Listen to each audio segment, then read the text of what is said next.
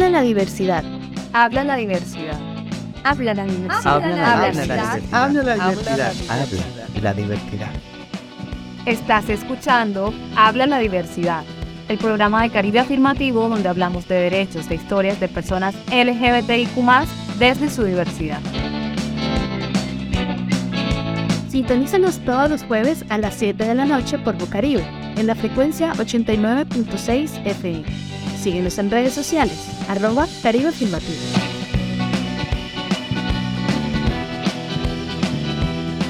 Hola, hola, hola, buenas noches. Es un gusto saludarles nuevamente por acá en su programa Habla la Diversidad, un programa de Caribe Afirmativo que tenemos acá en Bocaribe para hablar sobre temas de personas LGBTIQ, eh, reconocimiento, autorreconocimiento de derechos y visibilidad eh, de los temas de la, las personas sexo género diversas. Sé que hemos estado un poco ausentes sin nuevos contenidos, nuevos programas, pero acá estamos nuevamente para hablarles de un tema muy importante de cara a las elecciones 2023 pero bueno, antes eh, me gustaría saludar a Sofi, Sofi, Oli, nuevamente qué genial tenerte acá otra vez, que estés acompañando.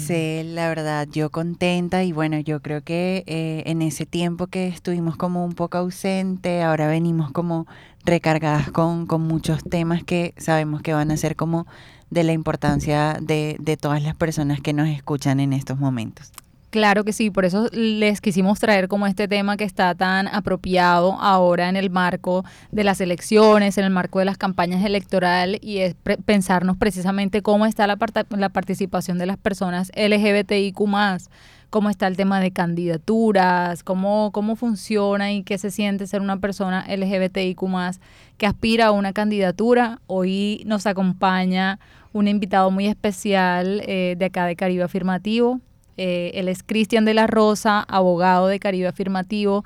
También está frente al Observatorio de Derechos Humanos de la organización y es quien le ha medido el pulso junto con su equipo de incidencia política en todo este tema de, análisis y de registro de candidaturas eh, LGBTIQ en el Observatorio de Caribe y en la plataforma Voto por la Igualdad. Entonces, Cris, bienvenido y muchas gracias por la invitación. Sabemos que nos vas a, contar mucho de este tema que, es muy interesante para todos, todas y todos. Hola, un saludo a todas las personas que se encuentran conectadas en este momento. Como ya les mencionaron, mi nombre es Cristian de la Rosa y hago parte de Caribe Afirmativo desde hace aproximadamente seis años. Y este año, en el año 2023, pues estoy a cargo de la campaña Voto por la Igualdad.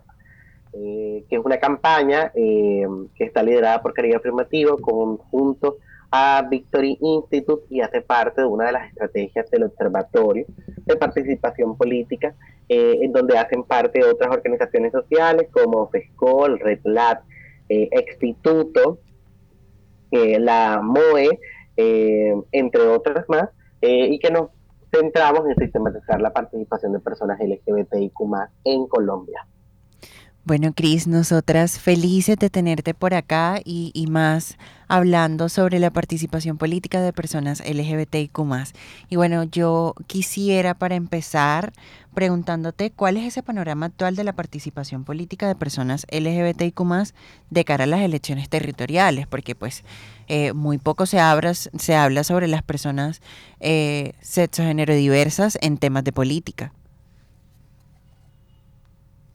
Eh, sí, es cierto, como que la política siempre ha sido muy relegada y es una política con una visión bastante heterosexual. Pero bueno, estas elecciones antes, ah, nos han presentado bastante, eh, nos han presentado bastante avances y también eh, nos han dado resultados bien llamativos. Como primera medida, quiero contarles que en las elecciones del 2019, el Observatorio de Participación Política y la campaña Voto por la Igualdad registraron 82 candidaturas LGBTI en Colombia este año hemos registrado 201 candidaturas LGBTIQ lo que plantea que con relación a las, a las elecciones del 2019 hay un aumento de, de la participación del 150%. Estos nos parecen datos completamente relevantes porque nos plantean de que quizás en Colombia podríamos hoy estar hablando de una pluralidad democrática, que sugiere visibilidad e inclusión social de personas LGBTIQ+, quienes históricamente han sido excluidas de espacios de poder y de tomas de decisión. Y sobre todo también nos plantea que la democracia se pinta de colores. ¿Qué nos plantea hoy, por ejemplo, también esta participación? Eventualmente lo que nos dice este, el panorama actual es que quienes están participando en mayor medida son o los hombres que quienes, quienes se toman más del 47% de la participación política, pero que también ha habido un aumento de la participación de mujeres lesbianas, bisexuales y trans. Este año, por ejemplo, eh, se han registrado eh, una participación considerable de mujeres trans, lo cual es bastante interesante y ese aumento de la participación de mujeres trans plantean que quizás está superando la exclusión que viven las personas eh, de este grupo poblacional. No obstante, aunque la participación de mujeres lesbianas, bisexuales y trans eh, ha aumentado, esta no supera el 30% eh, de la participación de las mujeres en términos generales en la política. Y es que la misión de observación electoral ha sido muy enfática en manifestar que las mujeres en Colombia solamente, solamente participan el 32% en los cargos de elección popular. ¿Y cuáles son los cargos de elección popular a los que principalmente aspiran? Son, órganos, son eh, cargos plurinominales, es decir, como los consejos, eh, eh, los consejos y las asambleas, y que tristemente en las listas eh, no se está superando, el compilado de todas las listas no se supera el 32, el 30% que es el umbral básico garantizado en Colombia. Eso todavía nos plantea retos interesantes, nos plantea retos interesantes de cómo se está garantizando la participación de mujeres en estos cargos colegiados. Pero algo que sí eh, destacamos muchísimo es este año tenemos nueve aspirantes a, ser diputados o diputadas en asambleas departamentales y siete cargos de siete personas que son candidatas a ser elegidas como alcaldes de distintos municipios. Eso es bastante llamativo. Y, eh, y pues cerraría diciendo que eventualmente, como, como se ha presentado en el pasado, la región andina es la región que, mayor, que reporta mayor número de candidaturas LGBTIQ+, con 83 eh, eh, candidatos o candidatas o candidates y le sigue la región Caribe con 55 personas candidatas a, a un cargo de elección popular eh, seguida por la región Pacífica con 49. Ok, Cris, gracias por entregarnos como este panorama em, de cifras, de cómo está la participación política de personas LGBTIQ en el marco de estas elecciones y sin duda, por supuesto, esperamos superar ese umbral y que sean muchas más personas eh, LGBTIQ electas en este 29 de octubre de este año. Eh, bien por esos departamentos, por esos municipios que están incrementando eh, en candidaturas de personas LGBTIQ más, quizás esto representa como un panorama un poco alentador en el sentido de que se pueden reconocer algunos liderazgos y algunas... Em, alguna participación política e iniciativas que están surgiendo en esos territorios y pues supongo que independientemente del resultado de estas elecciones eh, después del 29 de octubre igual pues es, eh, es muy chévere muy muy bacano ver cómo es, cada día son más las personas LGBTIQ más que están tratando de incidir en la política nacional y eso está maravilloso. Eh, pero bueno, Cris, con este panorama llegamos como a una segunda pregunta que está muy relacionada con, con con algo que constantemente decimos en Caribe Afirmativo y es que a mayor visibilidad, mayor riesgo. Muchas veces esta visibilidad eh, como líderes, lideresas en sus territorios o como activistas, como aspirantes a cargos de elección popular, le dan mucha más visibilidad a las personas y, y, eso quizás las pone en una situación de riesgos, pues ahí vienen las amenazas, vienen eh, los ataques y demás. Entonces, pues con esto te queríamos preguntar cuáles han sido los riesgos que, se han identificado contra personas LGBTIQ eh, durante pues sus campañas políticas. Bueno, hablar de riesgo eh, es bastante complejo porque existe en materia de, cuando uno analiza el riesgo en, en, cuanto a elecciones, pues hay distintos. Hay unos riesgos, digamos, a la vida, a la seguridad, a la integridad personal, eh, que están materializados en la posibilidad de que eh, las candidaturas puedan sufrir algún tipo de agresiones a su vida, pero también hay unos riesgos electorales como la transhumancia o el fraude electoral, que también son medidos. Pues donde caría afirmativo, en principio lo que hemos medido son los riesgos asociados a la, al peligro que pueden sufrir las candidaturas en cuanto a su vida, a, su integridad física o su seguridad. Para ello, eh, hemos trazado la información que tenemos de eh, eh, el informe de la misión de observación electoral para las elecciones 2023, pero así como la alerta temprana 030 del 2023. En ella hemos identificado como principales riesgos eh, la posible comisión de conductas vulneratorias al derecho internacional de los derechos humanos o al derecho internacional humanitario por acciones de grupos armados ilegales, por grupos armados organizados o por grupos del crimen organizado que pueden afectar el derecho a elegir y a ser elegidos eh, eh, por la ciudadanía. ¿Qué nos ha presentado este análisis? Que existen ciento, un sinnúmero de municipios que están afectados.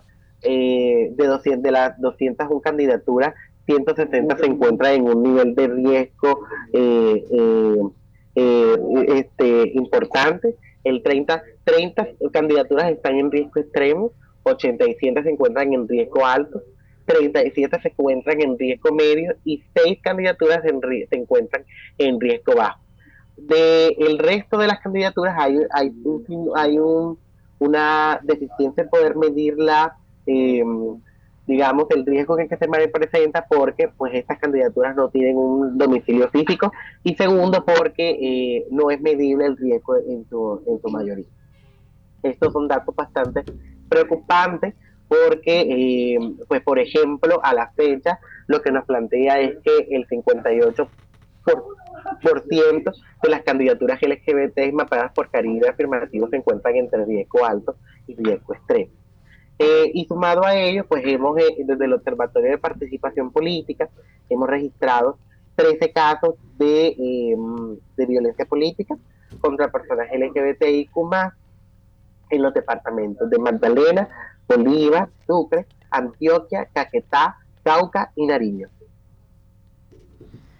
Ok, Cris, bueno, son, la verdad es un poco desalentador. Eh, sé que hemos estado ahí haciendo como ese análisis y es muy desalentador como ver eh, que de acuerdo con la Defensoría del Pueblo y su alerta temprana, son muchas las candidaturas, por no decir que todas, muchas están en riesgos y es muy preocupante las que están en riesgo alto, que incluso en esos territorios ya se han presentado ataques contra contra campañas políticas de, de candidaturas LGBTIQ entonces es, es muy preocupante y pues por supuesto nos gustaría eh, saber pues quizás de dentro de los análisis que tú estás liderando en la campaña Voto por la Igualdad, en el Observatorio del Caribe, cuáles son las acciones que se están tomando por parte de las autoridades respecto a eso, de que sea, o sea información que le haya llegado a Caribe afirmativo o, o que lo que consideres urgente tú, pues como haciendo ese análisis, lo que consideres urgente para contrarrestar estas situaciones de riesgo? Pues mira, eh, pues, tristemente hay que reconocer algo y es que frente a la violencia política en Colombia no existe un, sistema normativo fuerte que permita eh, afrontar esta situación.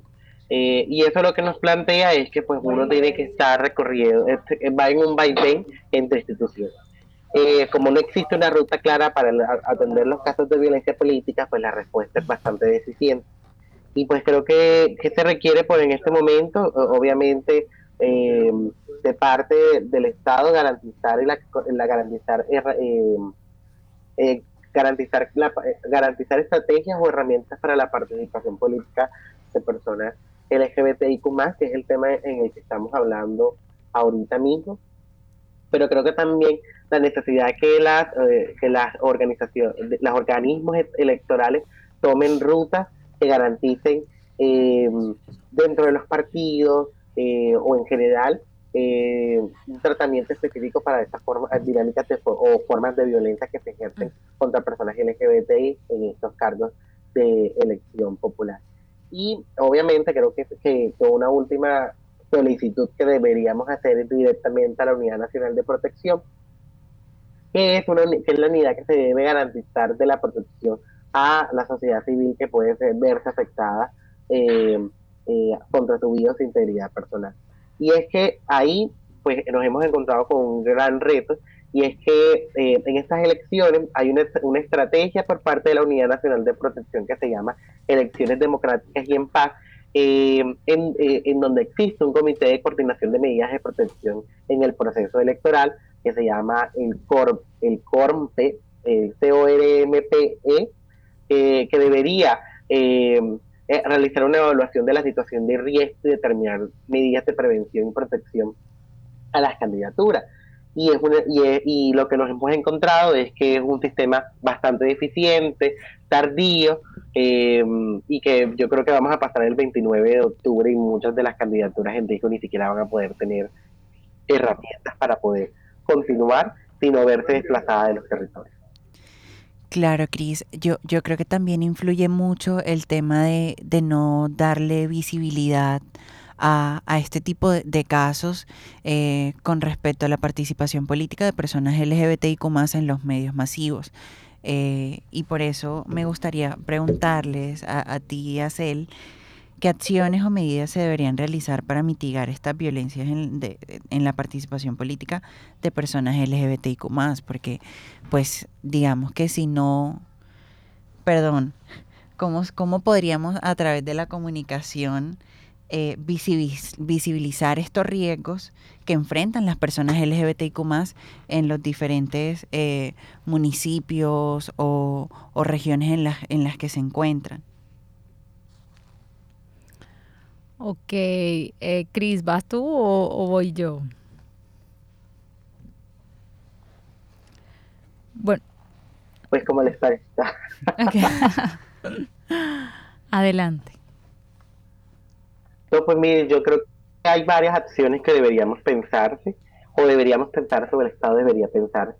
La primera es, por ejemplo, evidentemente creo que el gobierno tiene una deuda grande y es que si hace dos, tres, cuatro meses se aprobó una ley estatutaria que hablaba sobre violencia política, aunque fuese una violencia política dirigida hacia mujeres o cobijar exclusivamente a mujeres y que hablar de mujeres en su diversidad, por lo menos el gobierno nacional, en, cabeza del presidente de la República, debió haber firmado, es decir, sancionado esa ley para estas elecciones.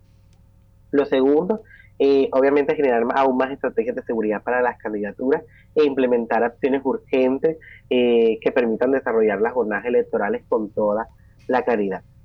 Eh, eso es uno.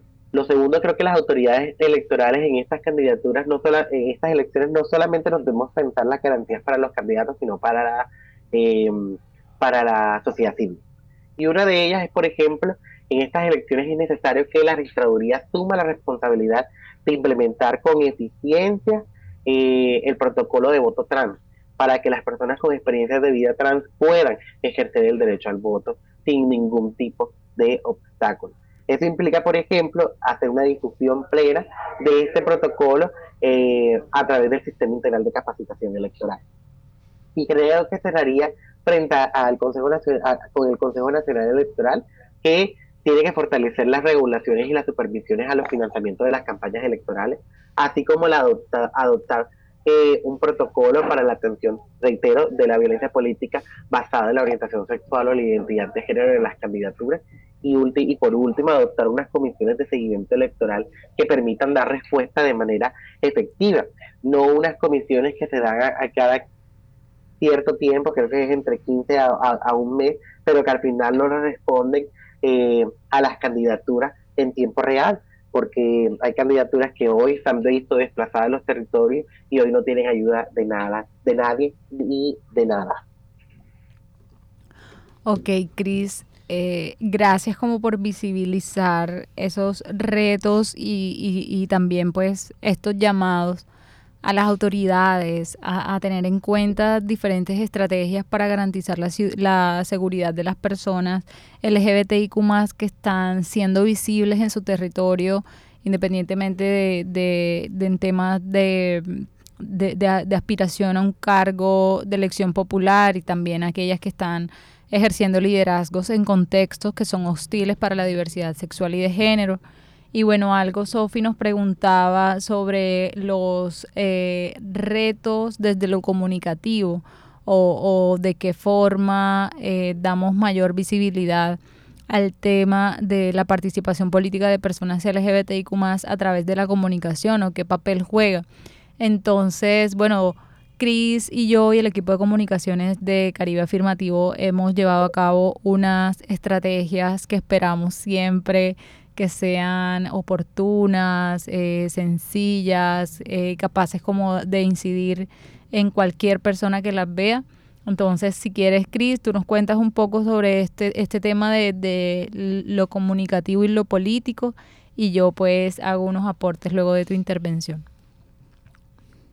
Claro, gracias Elena. Pues obviamente yo creo que la comunicación juega un papel muy importante, aún, más para aumentar la, el, aspecto, el aspecto de la participación y sobre todo porque, pues tristemente en Colombia todo funciona por qué tan mediático sea el asunto. Entonces yo creo que si eh, los medios de comunicaciones tradicionales y alternativos empiezan a comprender los riesgos a los que se enfrentan las personas LGBTIQ y a visibilizarlos, eso exhortaría a que desde instancias a nivel nacional se brinden mayores garantías para con ella. Entonces, creo que eso es un, punto relevante a tener en cuenta. Creo que la comunicación también permite generar este, redes de hermanamientos, alianzas y crear conciencia eh, de que las elecciones sirven para transformar los territorios. Y cerraría por último diciendo de que la comunicación juega también un, un, un punto muy importante porque nos exhorta que Colombia vote de manera libre, transparente e informada y por consiguiente constituya un voto por la igualdad. Claro, Cris, totalmente.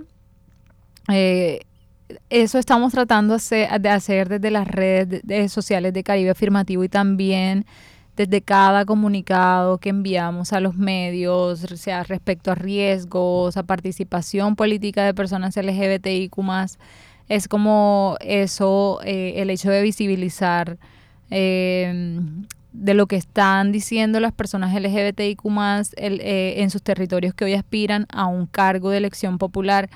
Y, y bueno, yo considero también que esto es clave, esto es clave tanto visibilizar desde la sociedad civil porque puede que otras personas que estén viendo eh, quizás se motiven también, que tengan iniciativas, se motiven a, hacerlas más fuertes cada día en materia de, liderazgos, de, de, activismos LGBTIQ Eso por un lado también pues em, visibilizar también creo que es una forma de rodear a las personas LGBTIQ de que más personas de la sociedad civil estamos allí no precisamente abanderándonos con, un partido político o con una, figura política, sino más bien rodeando eh, eh, ese liderazgo político em, como para, para acompañarle en ese proceso de incidencia que está llevando, que, se está llevando a cabo.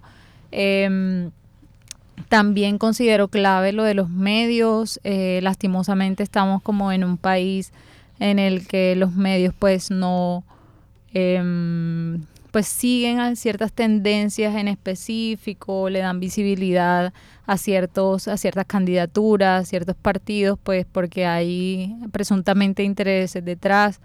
Em, pero bueno, es maravilloso que se pueda llegar a visibilizar Em, las candidaturas de la sociedad civil, sobre todo de personas que históricamente han sido vulneradas como las personas LGBTIQ esto ya en esta contienda política hasta ahora y también pues posterior a, a las elecciones que es tan necesario seguir visibilizando qué dice la sociedad civil, qué le exige a las personas que son elegidas. Entonces eso también es un reto que, nos toca eh, ver, que nos toca hacer veduría pues de, en adelante y tratar de incidir desde lo comunicativo. Así es, L. Cris. De verdad, considero que, que, que ya con, con, realizar esta acción de visibilizar eh, los riesgos, porque pues para nadie es un secreto que a una persona heterosexual no, no se ve en riesgo al realizar una candidatura por su orientación sexual.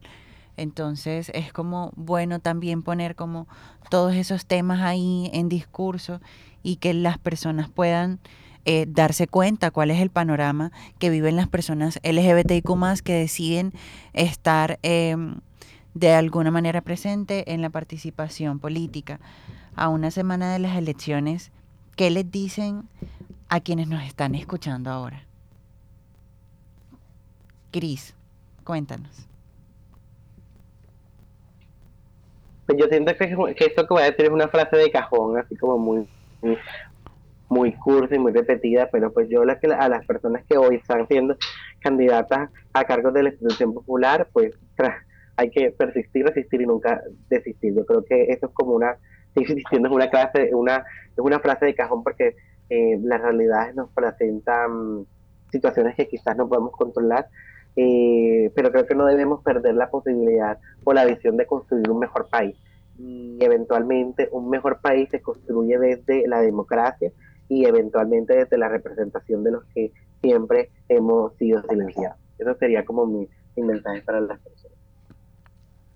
Vale, Cris, muchísimas gracias. Y por supuesto, eh, pues el, el, otro mensaje sería a todo el mundo que nos está escuchando ahora, eh, primero consultar sus, sus datos respecto a su lugar de votación, consultar si son elegidas o elegidos como jurados de votación, tener a la mano su documento de identidad y por supuesto organizarse durante la semana para que el domingo, el próximo domingo, no este, el 29 de, de octubre, se programen y vayan a votar pues porque es necesario que todos, todas y todos eh, vayamos a depositar nuestro voto y elegir a quienes eh, serán pues nuestros gobernantes territoriales durante los próximos cuatro años. Y bueno, Sofi, yo creo que con esto hemos llegado al final. Eh, a Cris, muchísimas gracias por haber estado con nosotras, Cris. muchísimas gracias a ustedes por ayudarnos a difundir esta información y aprovecho algo como una cuña promocional. El próximo viernes 20 eh, vamos a sacar el informe preelectoral de caridad afirmativo que estuvo organizado por el equipo de Derechos Humanos e Incidencia Política, pero que también estamos ya exhortando a que todas las candidaturas, es decir, si eres candidato LGBTIQ+, y sufres violencia política, por favor comunícate con nosotros en Caridad Afirmativa que estaremos eh, sistematizando y acompañando en la medida de lo posible las violencias que sufren. Posteriormente también vamos a hacer un informe postelectoral y nos gustaría que participaras en algunas entrevistas para conocer cuáles han sido los obstáculos a los que estás enfrentado por ser un candidato abiertamente LGBTIQ+. Eh, y pues reiterarles muchísimas gracias a las personas que nos están escuchando en este momento.